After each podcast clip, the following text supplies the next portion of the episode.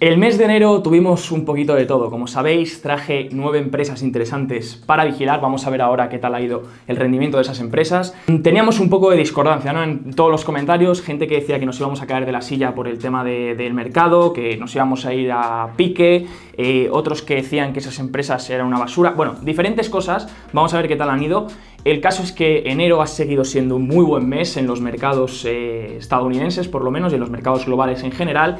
Hemos empezado muy bien el año, parece ser que esto continúa, la Fed habló, mantiene los tipos por ahora bajos, Ojo de cara a que pudiese producirse la inflación, que hemos ido comentando de cara a estos, estos meses y que al final pudiesen ajustar los tipos al alza, pero por ahora nos mantenemos, por ahora seguimos buscando oportunidades y aprovechándolas. Así que vamos a hacer un resumen, vamos a ver qué siete empresas hemos preparado para febrero de 2021. Hemos tardado un poco más de lo normal porque he querido buscar eh, una serie de diferentes empresas un poco más alejadas de lo que he ido trayendo estos últimos meses, así que creo que os va a gustar, quedaros en el vídeo y sobre todo recordad que no supone ninguna recomendación de compra o de venta. En el vídeo no puedo enseñar, obviamente, todas las facetas de la empresa. Yo sí que las he mirado, las tengo más o menos estudiadas, pero obviamente por aquí voy a comentar eh, conceptos muy básicos para que os dé pie a poder analizarla e investigar más en profundidad, ya que en un vídeo de siete empresas no me daría tiempo a analizar cada una de ellas en profundidad. Así que empezamos con el vídeo.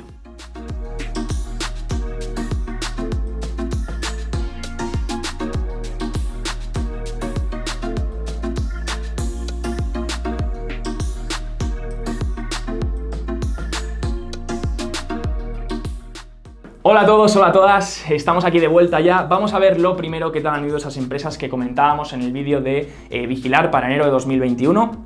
Como sabéis, teníamos Apple, Tencent Music, Dropbox, Lyft, la competencia directa de Uber, eh, Dynatrace, DT, Sunrun, PayPal, Activision Blizzard y Big C, Big Commerce como la más especulativa de todas, ya que esta simplemente se basaba en un técnico eh, puro y duro, ¿no?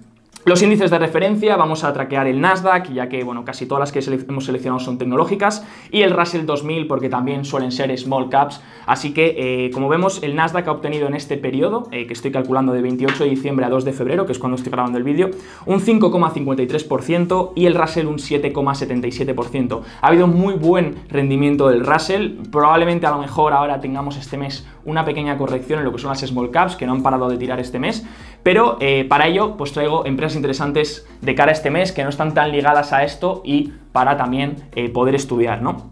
Lo primero, rápidamente, ¿qué tal ha ido Apple? Nos mantenemos en un 0%, subió, parece que hizo la rotura que buscábamos, presentó resultados, en mi parecer han sido buenos, pero bueno, el mercado la ha dejado más o menos por la misma zona y hay que ver cómo evoluciona. Tencent Music, brutal, obtuvimos una rotura de máximos históricos, 49% de revalorización desde el 28 de diciembre, Impresionante la, empresa, está haciendo ahora una caja eh, de Darbas consolidando y aceptando el nuevo precio eh, que, consiguió llegar. Y bueno, pues parece que se lo está haciendo bastante bien y un 49% bastante bien en un mes. En el caso de Dropbox, un menos 2%, esta fue algo mal. Eh, Lyft, un menos 4%, a pesar de que Uber sí que obtuvo un buen rendimiento, aunque en esos últimos días ha tenido una corrección dura que ya ha recuperado, pero Lyft en este caso pues se mantuvo más o menos por ahí, menos 4%. Dynatrace, muy bien también, hizo una rotura espectacular pero se volvió a corregir un poco, 6%. Sunrun, esta es la que más me ha dolido de todas porque Sunrun llegó a estar en un 55% ahora en enero, pero ha corregido duro, luego lo veremos porque es una empresa que eh, va a seguir dando de qué hablar, creo yo.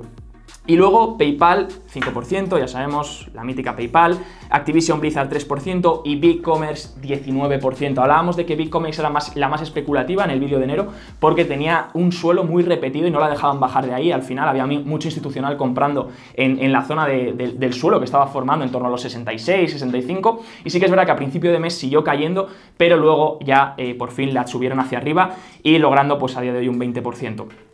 Entonces, nada mal, obviamente no han sido la mejor selección de acciones, ahí tengo que admitirlo desde mi punto de vista. Eh, hay muchas acciones que lo han hecho bastante mejor, así que bueno, vamos a ver de cara a febrero de 2021 qué empresas interesantes podéis analizar y qué empresas os recomendaría echarle un vistazo y sobre todo analizar en detalle, ¿no? Porque pueden ser bastante interesantes y pueden dar de qué hablar este febrero de 2021. Vamos a empezar con YY, una empresa que es china pero que podemos encontrar cotizando en Estados Unidos.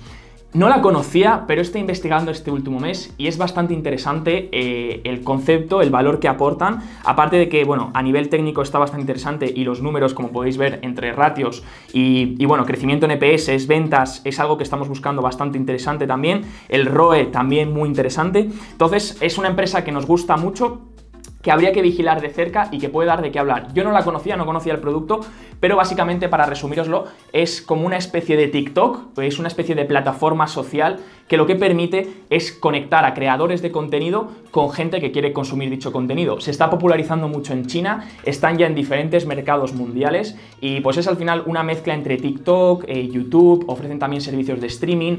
Entonces también se aplica también, es una plataforma que aplica también para el tema educativo, me parece brutal, ahora además con la expansión de las redes sociales, que se ha profundizado por el COVID, y con diferentes aplicaciones que están triunfando tanto como por ejemplo TikTok, podría ser una empresa interesante y a quien no le da confianza a esta imagen cuando salió a bolsa con todos los gatitos en la mano, ¿no? Entonces, bueno, es una empresa que tenéis que analizar, obviamente, pero que está bastante interesante y me gusta. Pero si nos fijamos en una un poquito más híbrida que quería traer, en caso de que esos tipos de interés se vayan afectando o ese bono eh, gubernamental a 20 años que os recomiendo que estéis traqueando todos los días eh, pueda empezar a subir, eh, tendríamos Canadian Solar. Canadian Solar es una empresa en el sector, de las, del sector solar que me gusta mucho, porque es una empresa que no cotiza unos múltiplos muy altos, Tampoco tiene un crecimiento, que es lo que buscamos en Growth, un crecimiento muy elevado, pero que tiene una constancia muy buena. Al final es una empresa que proporciona tanto paneles solares como convertidores, como sistemas eh, relacionados todo con la energía solar, que tiene unos muy buenos múltiplos, que tampoco la veo cara, la hemos analizado bajo nuestros parámetros, valorizándola y obteniendo el valor intrínseco, la situamos en torno a 66 dólares de valor intrínseco en un escenario neutro positivo. Si ya nos vamos a un escenario muy positivo, podríamos estar en torno a los 75, 72 dólares. Entonces es una empresa que cotiza ahora mismo en 57 dólares. Sí que es verdad que lleva mucho crecimiento en los últimos meses. Una empresa que además, mm, ya os digo, concepto un poco híbrido entre value, ya que no es una empresa muy, muy value, eh, porque los múltiplos al final pues tampoco es que estén muy en descuento.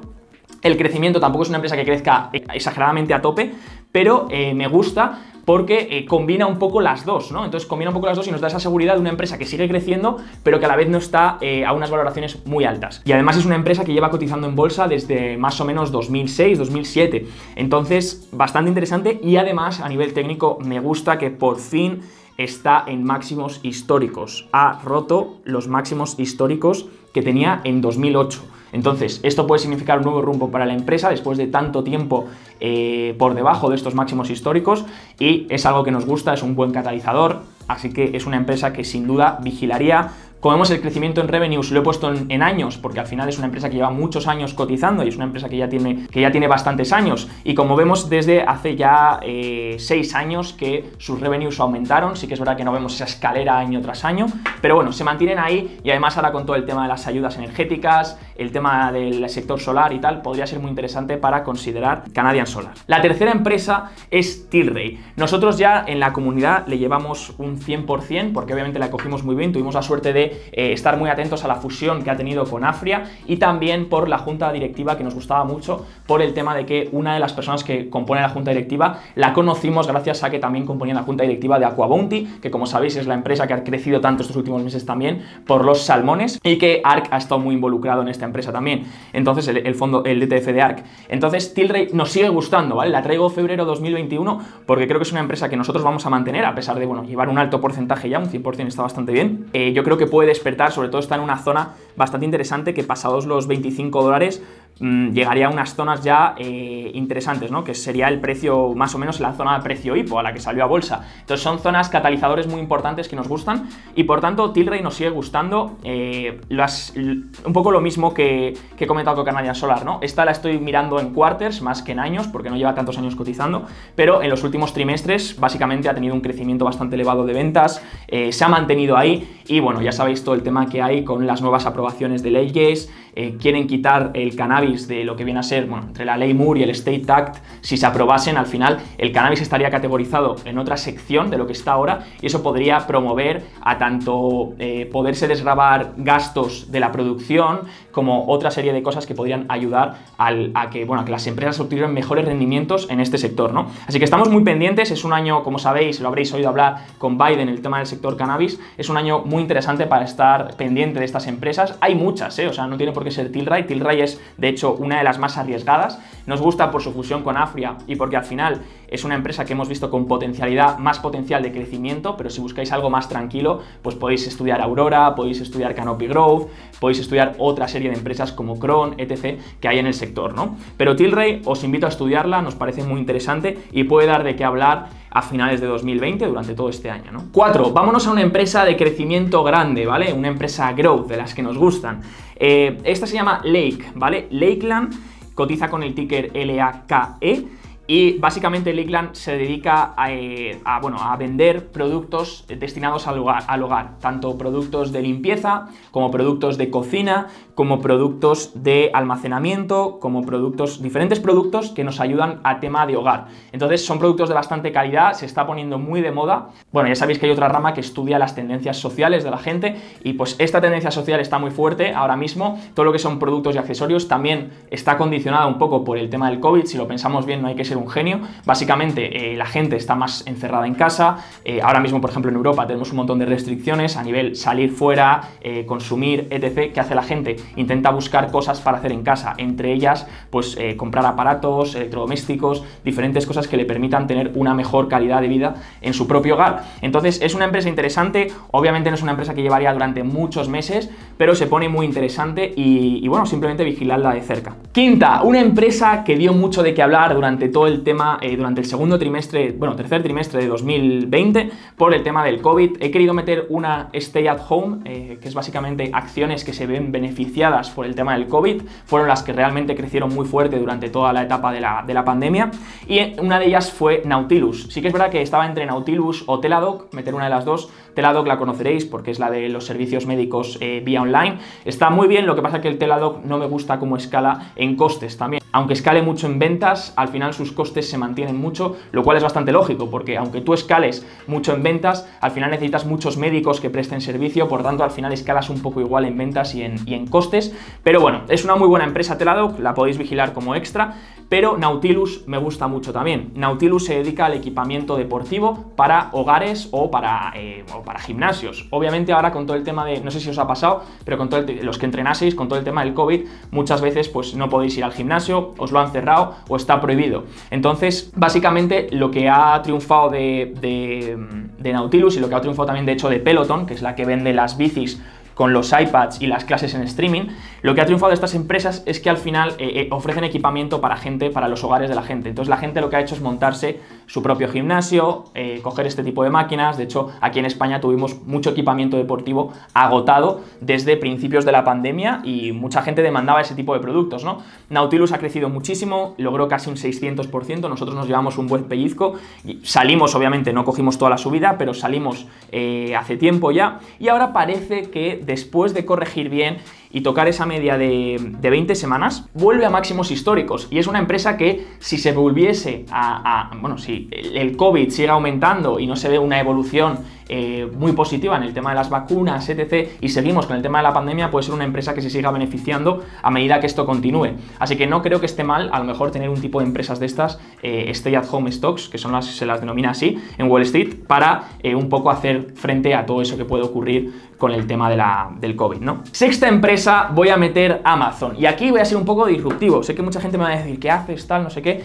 Bueno, Amazon me gusta, nosotros llevamos tiempo en Amazon, me gusta Amazon, eh, lleva mucho tiempo tranquila, en torno, bueno, la vemos en, el técnico, lleva más o menos tranquila en torno a los 3.000, 3.200, consolidando obviamente en un, en un grado amplio, pero al final está consolidando, lleva tiempo tranquila por esa zona y estaba formando un triángulo muy interesante y esperábamos esa rotura, ¿no? Un catalizador de esa rotura ayer parece que la rompió, eh, hoy, ayer por la noche presentó earnings también, presentó resultados, hay que ver hoy cómo evoluciona, me la he jugado un poco porque no sé cómo va a tomarse Wall Street los resultados de ayer y le he metido porque me apetece, porque básicamente yo creo que esta empresa es espectacular, eh, logró, logró récord de ventas, sigue creciendo, me gustan los números, os invito a investigar el último reporte, el, último reporte de, resultados que ha salido ayer por la noche y que veáis por vosotros mismos. Además viene con una noticia un poco impactante y es que Jeff Bezos abandona eh, la posición de CEO de Amazon, no es que se vaya de Amazon, sino que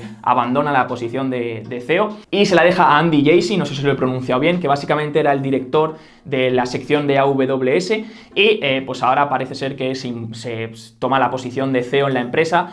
Jeff Bezos seguirá en la junta directiva, obviamente, y bueno, esta persona, eh, Andy, lleva tiempo en la empresa, creo que lleva desde el 2011, disculpad si me equivoco porque no tengo el dato correcto, pero creo que lleva muchos años en la empresa, por tanto, mm, sabe perfectamente cómo va a gestionar la empresa, sabe perfectamente cómo, cómo funciona todo, entonces no es una persona que llegue nueva y vaya a revolucionar todo, no, sino que es una persona que ya lleva tiempo, conoce el estilo de la empresa, conoce la cultura de, de Amazon y pues, en mi opinión, no va a influenciar tampoco a grandes niveles. ¿Podría Amazon caer? Perfectamente, pero bueno, nosotros estamos invertidos, a mí me gusta. Obviamente esto no es una recomendación, que cada uno lo analice y a ver qué tal se toma Wall Street durante la sesión de hoy, los resultados, que eso tampoco lo hemos visto. Entonces podríais esperar eh, a ver qué tal se toma la gente los resultados, ya que pues, a nivel técnico también lleva un patrón interesante. Por último, empresa número 7 va a ser Sunrun para vigilar, ¿vale? Es verdad que la tuvimos el mes pasado, como os he comentado, al final eh, logró llegar hasta un 45 de rentabilidad, pero al final se quedó en torno a un 5, ¿vale? Porque volvió a bajar, está bajando muy fuerte estos últimos días y ahora toca la media de 50 semanas, así que muy interesante, está muy en sobreventa, muchos indicadores lo muestran así, así que en mi opinión podría ser un rebote interesante, obviamente eh, no tengo aquí la razón absoluta, si no sería multimillonario, no estaría haciendo un vídeo en YouTube. Y eh, dicho esto, pues investigar, analizar, decidir y valorar por vuestra cuenta. Así que dicho esto, gente, me despido. Ha sido un placer traer estas empresas para febrero. Eh, si os ha gustado, darle like, suscribiros, activar la campanita, no lo olvidéis, y ponerme en los comentarios qué empresas os parecen interesantes de cara a marzo, a lo mejor para que analice, para que traiga eh, de cara a marzo de 2021. También ponedme si creéis que febrero mm, tendremos bajadas, tendremos subidas en los índices, qué creéis que nos depara el mercado. Y dicho esto, me despido. Nos vemos en el siguiente vídeo. Chao, chao.